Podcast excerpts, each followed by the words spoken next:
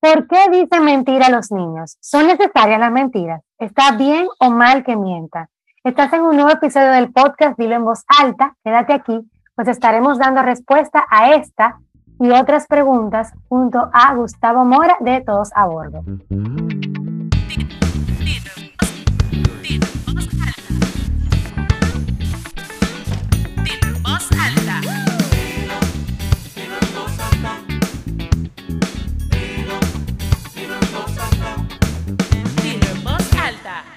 Con Brenda Taveras. Bienvenido, Gustavo. Qué alegría para mí encontrarme en este espacio de confianza para maestras, padres, madres y directores que nos escuchan. Hola, hola. Muchas gracias, Brenda, primero por la invitación. Qué honor. Me siento muy honrado de verdad que eh, me hayas invitado a este espacio. Un gran saludo a todas las personas que están escuchando, familias, cuidadores, profesionales en infancia, educadores, directivos, no sé, cualquier persona que tenga la oportunidad de escuchar este espacio. De verdad que para mí es un privilegio que me inviten a compartir eh, el mensaje de los buenos tratos y también hablar del desarrollo infantil y todo lo que tiene que ver con temas de crianza y de niños y niñas. Entonces, este, muchas gracias.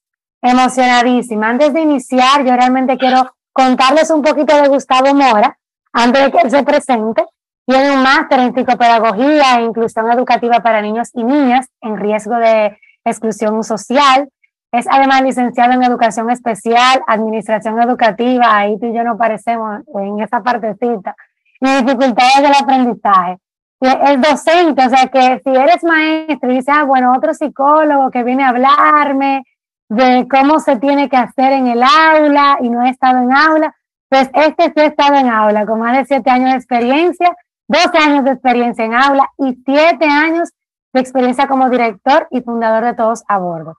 Es conferencista y ponente en seminarios y congresos. Y algo que me encantó, y me gustaría después disfrutar un ratito en algún momento, fuera del aire, es esas pasantías que ha hecho en, América Latina, Europa y en África, sobre todo en el último, en África. Claro, claro. Así que feliz de estar aquí contigo. Eh, cuéntame, ¿qué, ¿cómo te atrapó el mundo educativo? Bueno, yo, yo siendo muy joven tenía muy definido que, que quería trabajar en educación. Al mismo tiempo, eh, era muy bueno para las matemáticas en el colegio, acá en la secundaria, en la secundaria. Y entonces mi familia me decía pues que fuera profesor de matemáticas, porque yo les decía que yo quería ser maestro de niños, pero me decían que eso era una carrera para mujeres, que no era bien remunerada, etcétera, y que además que si yo ponía, este, mi, si era profesor de matemáticas podía poner una academia, etcétera. Bueno, al final pues me decidí por educación, trabajé 10 años en diferentes zonas del país, inclusive con población indígena. Eh, estos 10 años eh, fueron siempre con niños y niñas en condición de discapacidad o neurodiversos, no sé cómo le dicen allá en, República Dominicana, escuchando. Y después, finalmente, cerré, digamos, mi, mi, trabajo como director de un centro de más de 350 niños de 0 a 4 años en condición de discapacidad también. Wow, increíble. Y entonces todos a bordo, ¿de dónde nace? ¿Cómo nace? Todos a bordo nace paralelo a mi trabajo como maestro. Ahí saqué mi primer máster en, en, psicopedagogía. Y eh, hace poquito me hicieron una pregunta que por qué todos a bordo. Todos a bordo eh, a que nadie quede por fuera, es decir, que acompaño a familias independientemente de su cultura, su raza, si el niño o niño eh, tiene solo mamá, tiene solo a papá o tiene abuelito, abuelita, si, tiene o no tiene alguna condición de discapacidad. Recibo a todas las personas que quieran montarse en este barco y además es un barco donde todos vamos hacia el mismo lugar, ¿verdad? Y es al, a la dignificación de la infancia y la adolescencia. Entonces, ahí nace todos a bordo. Hace ya, creo que en septiembre de este año cumple 12 años ya. Wow. este, se convirtió después de algo pequeñito a tener un equipo de trabajo donde hay psicólogas, eh, terapeutas de lenguaje y además mi jardín infantil que lo fundé el año pasado y donde este, ahora de manera más eh, específica, pues acompaño a, a, mis niños y mis niñas ya desde ese lugar. Buenísimo, qué, qué genial, me encanta. Y me gustan mucho esos educadores, psicopedagogos, bueno, que tienen estos proyectos que impactan no solamente a, a su cultura y en el entorno donde se encuentran, sino un poquito más allá. Mira, este tema eh, que vamos a estar conversando hoy, eh, lo sugirió uno de mis, eh, de mis seguidoras después de colocar una cajita de preguntas sobre temas para el podcast y salió el tema de las mentiras y los niños. Entonces, cuéntame por qué los niños mienten. La palabra entera. de los niños. Los niños mienten. Bueno, los niños mienten por muchísimas razones.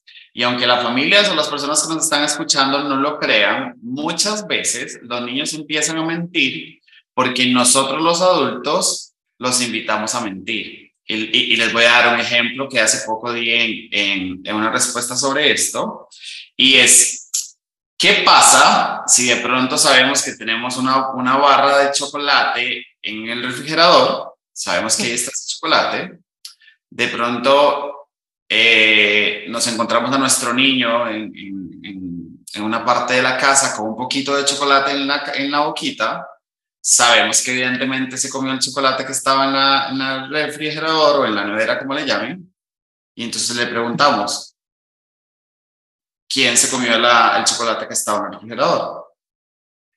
Entonces, esas preguntas trampa que nosotros sabemos de antemano la respuesta, ¿verdad? Invitan a nuestros niños a mentir, ¿verdad? ¿Por qué? Porque al final, en vez de confrontar, oh.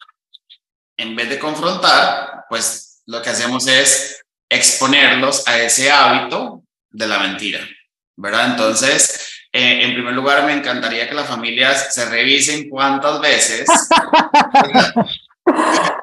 este, se hacen preguntas trampa, ¿verdad? Y exponen a sus hijos a, esta, a este hábito de mentir.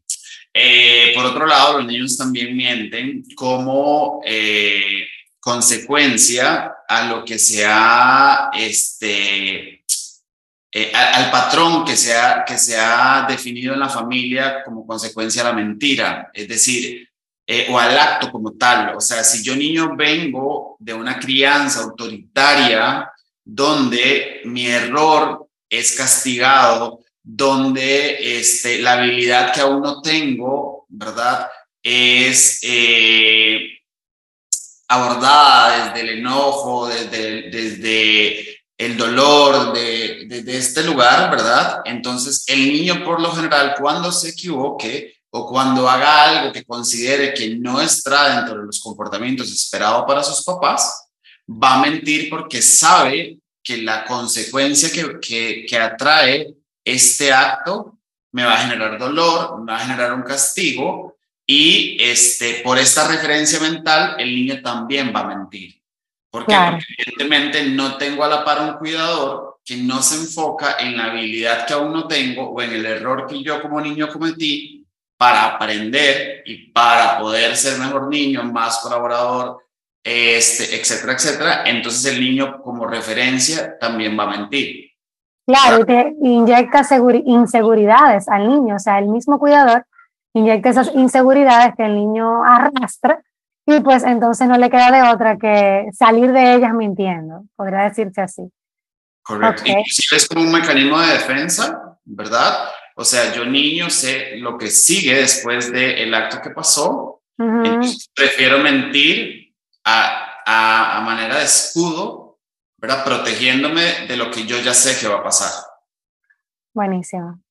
Otra cosa es, eh, esta es una frase de, de Becky Bailey, la fundadora del modelo Conscious Discipline, que vos conoces bastante, que sé que promueves también. Ella dice que los niños muchas veces llamarán la atención de la forma menos esperada posible.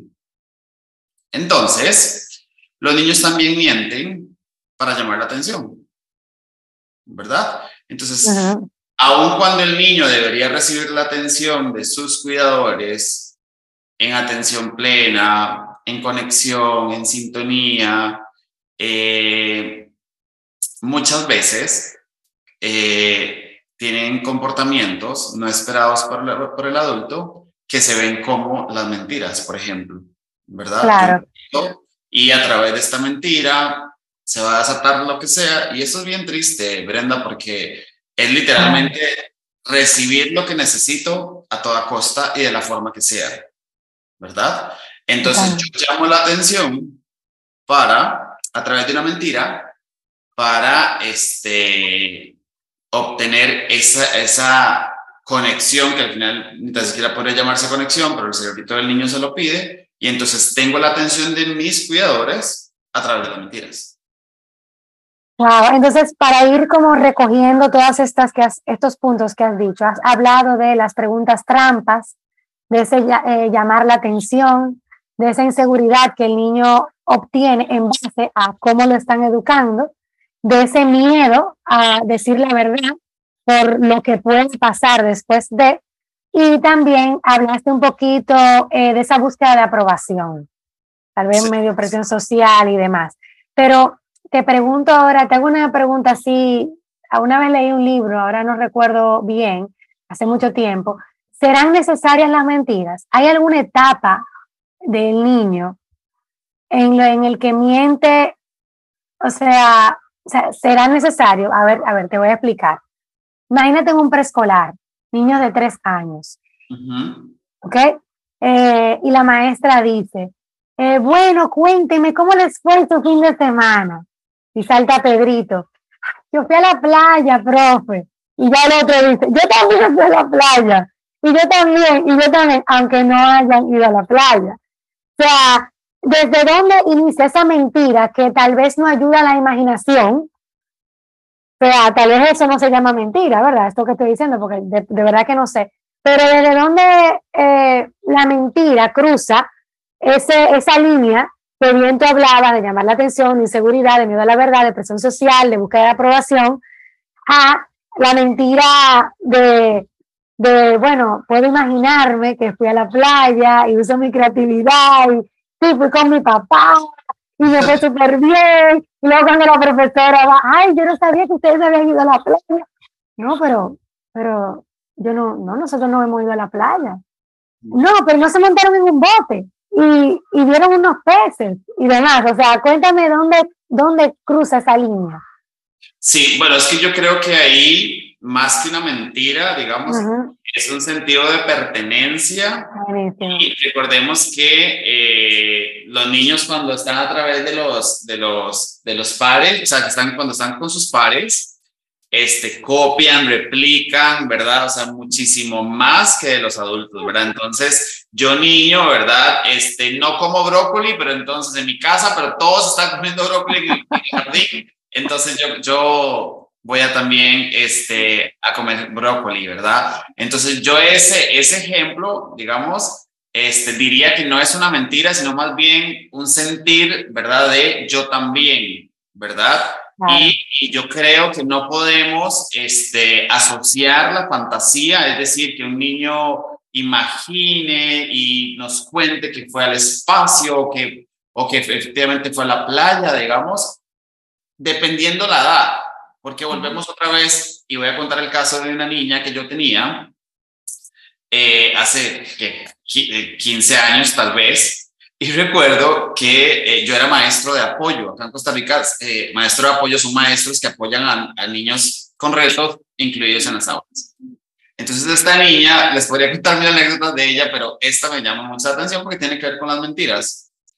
Ella literalmente necesitaba tanta atención, como, como les decía ahora, ya ella tenía sus ocho años, ya sus logros prefrontales estaban maduros, es decir, ya ella era consciente de que es una mentira. Es que este niño de tres años que, que estamos mencionando ahora, ¿verdad? Lo hace en sentido de grupo, de colectivo, de pares, ¿verdad? Y no, es importante mencionar esto porque muchas maestras pueden hasta medio atacar en, no, pero tú, pero ¿Tú estás seguro que tú hiciste eso? O sea, como, como hacerle entender esa pregunta trampa que bien tú dices, o sea, ese sentimiento de trampa de que tú, pero tú hiciste eso, de verdad.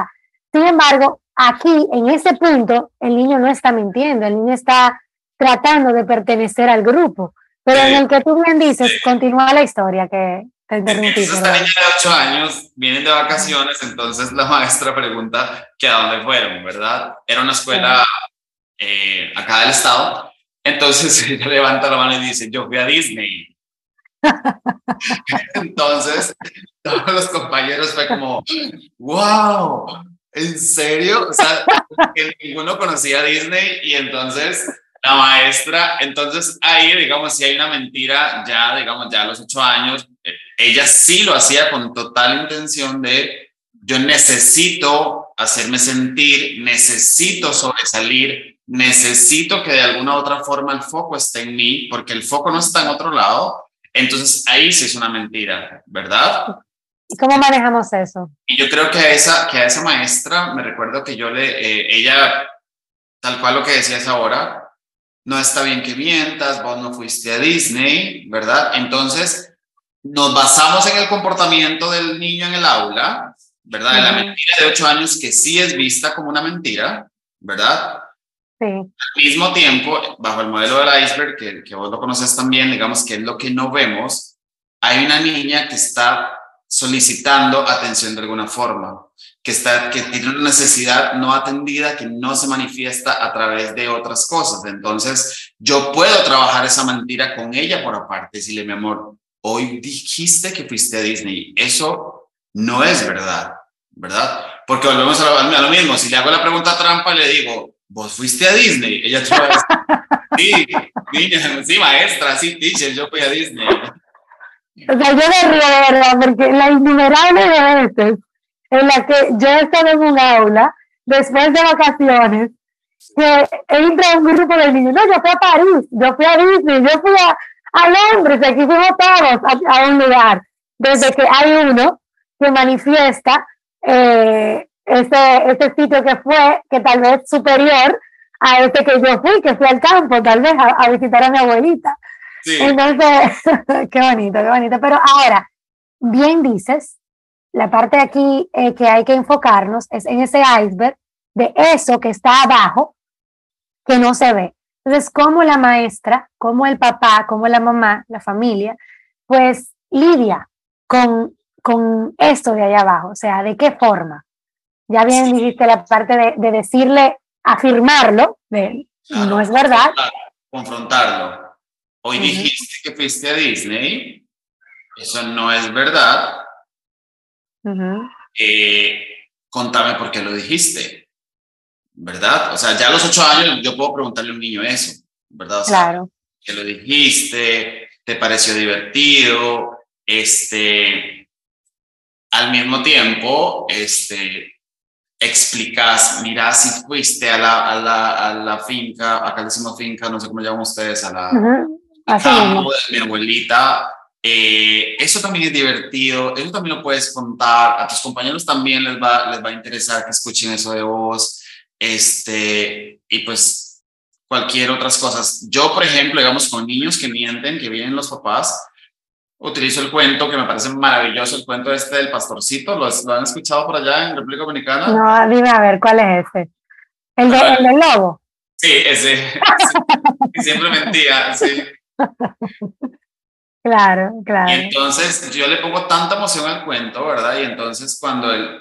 Además, este es un tip, vea, que yo le doy demasiado a los, a, los, a los maestros y a los papás, y es que yo les digo a los niños que cuando nosotros mentimos, ya niños con lóbulos frontales maduros, ¿verdad? Ya digamos, inclusive 5 o 6 años todavía se podría hacer.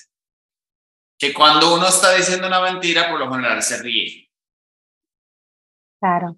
Entonces, en la inocencia de la infancia, ¿verdad? Cuando te cuentan algo y vos sabes que está mintiendo, yo les digo, creo que te estás riendo. Creo que estás a punto de reírte. claro, claro. Entonces las mamás me dicen, es increíble como él ha dejado de mentir, o sea, cada vez que o lo confronto o cada vez que le digo, te estás medio riendo y entonces el niño pues, en su inocencia y demás, pero yo creo que el llamado siempre es a confrontar.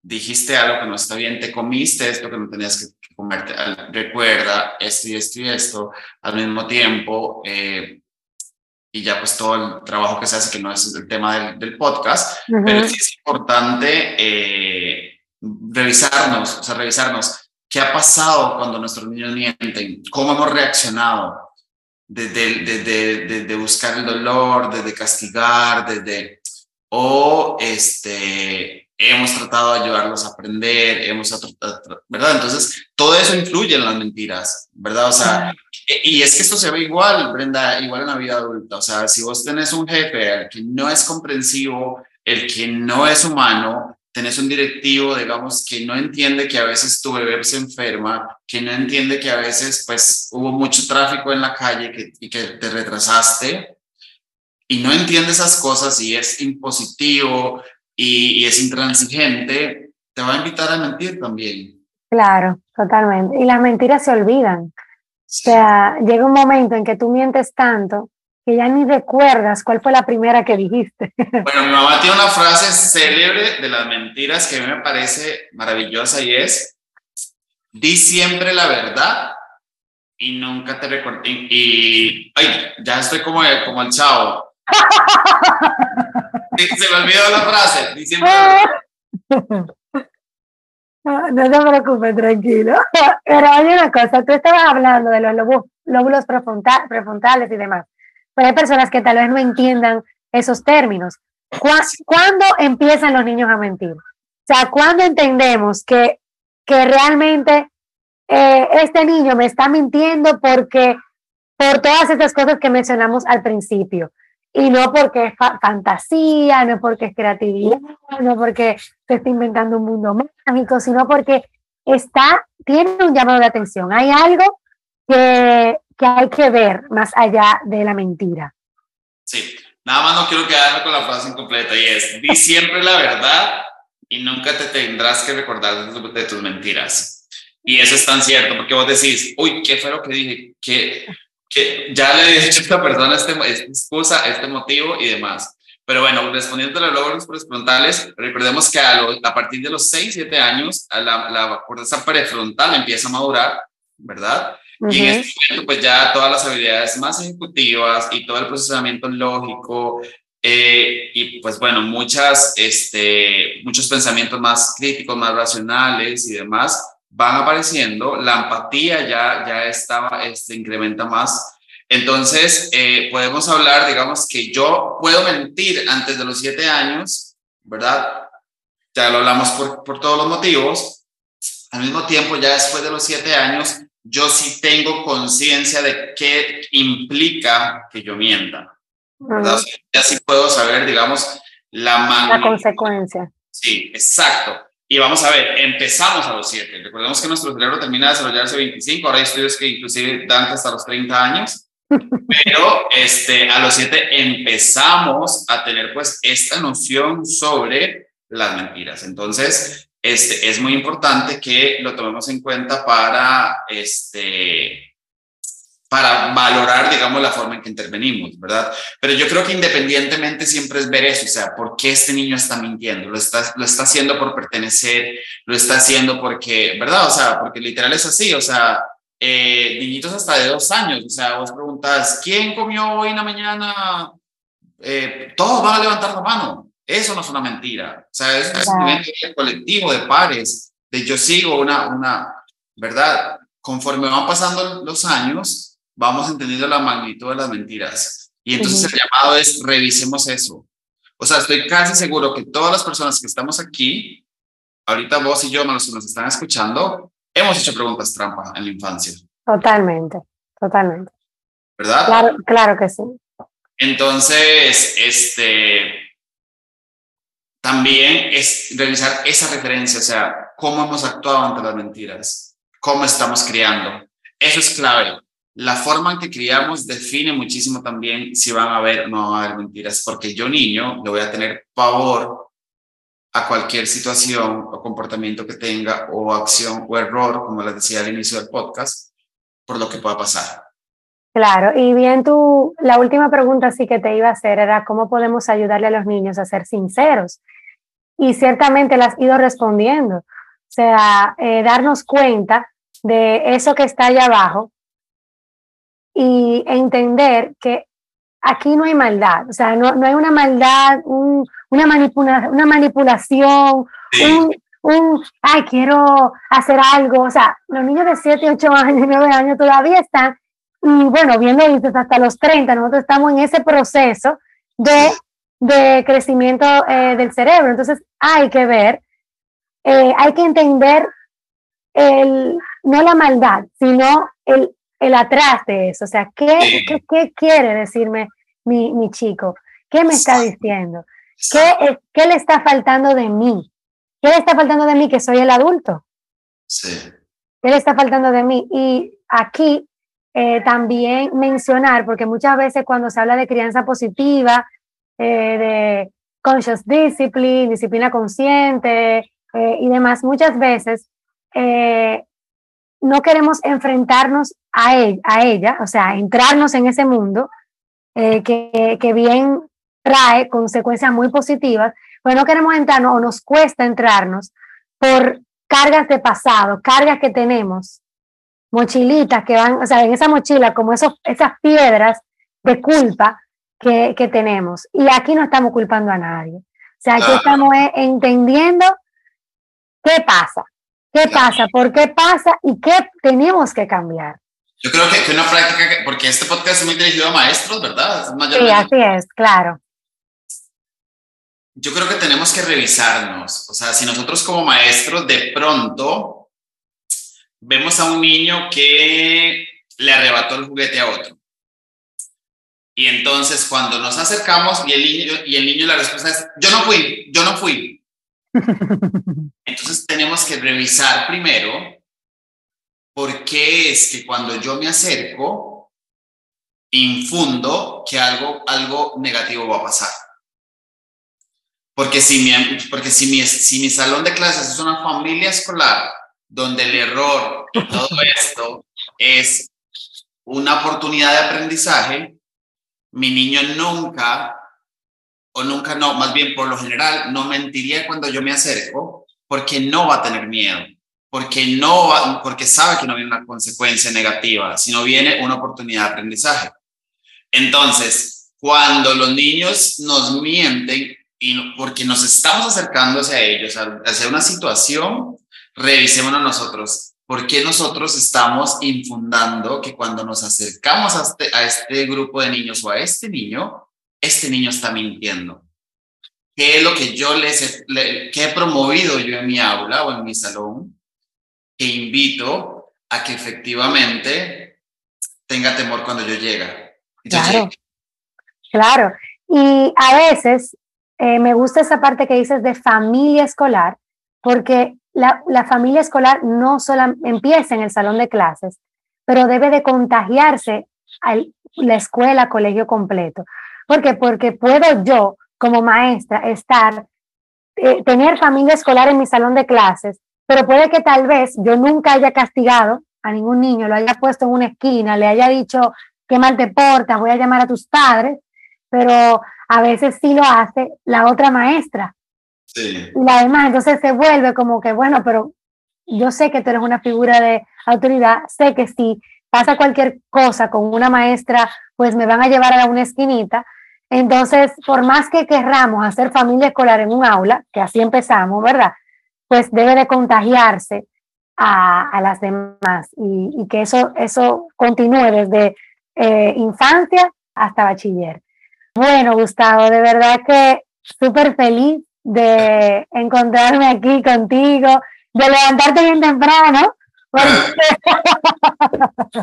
aunque sé que eres madrugador, pero Sé que en Costa Rica son unas horas. Eh, ¿Cómo, cómo? Perdón, no, te escuché. No, sé que eres madrugador, pero sé que en Costa Rica son unas horas antes. Eh, yo, te llevo, yo te llevo dos. yo te llevo dos. Me dio demasiada. Eh, no sé, o sea, yo soy una persona de verdad que eh, la gente no entiende, pero para mí dormir es un desperdicio de vida. Bien, siento lo mismo. sí. Entonces, no es, que, no es que no duermo lo suficiente porque me acuesto temprano, me levanto muy temprano. Entonces, de pronto hoy me dijiste como en media hora y yo tenía anotado, era la tarde, lo tenía agendadísimo. Bueno, yo creo que todo siempre se alinea como tiene que ser y de verdad que fue un espacio bien bonito, Brenda. Tienes una energía súper linda. Me encanta tu trabajo, este, lo que haces, tu mensaje. Y pues bueno, yo creo que, que los buenos tratos en la infancia ha unido a muchas personas, ha conectado, imagínate, yo desde Costa Rica hablando con alguien de República Dominicana, que nos conocimos en México, o sea, a través de, o sea, todo, todo tiene un propósito y yo creo que al final todas esas semillitas que estamos sembrando y que al final regamos a través de los maestros, de, los, de las familias, pues al final van a llegar a florecer y, y en unos años pues esto va a ser muy distinto, estoy seguro. Yay, bueno, gracias de verdad, te mando un abrazo que llegue a Costa Rica. Dilo en.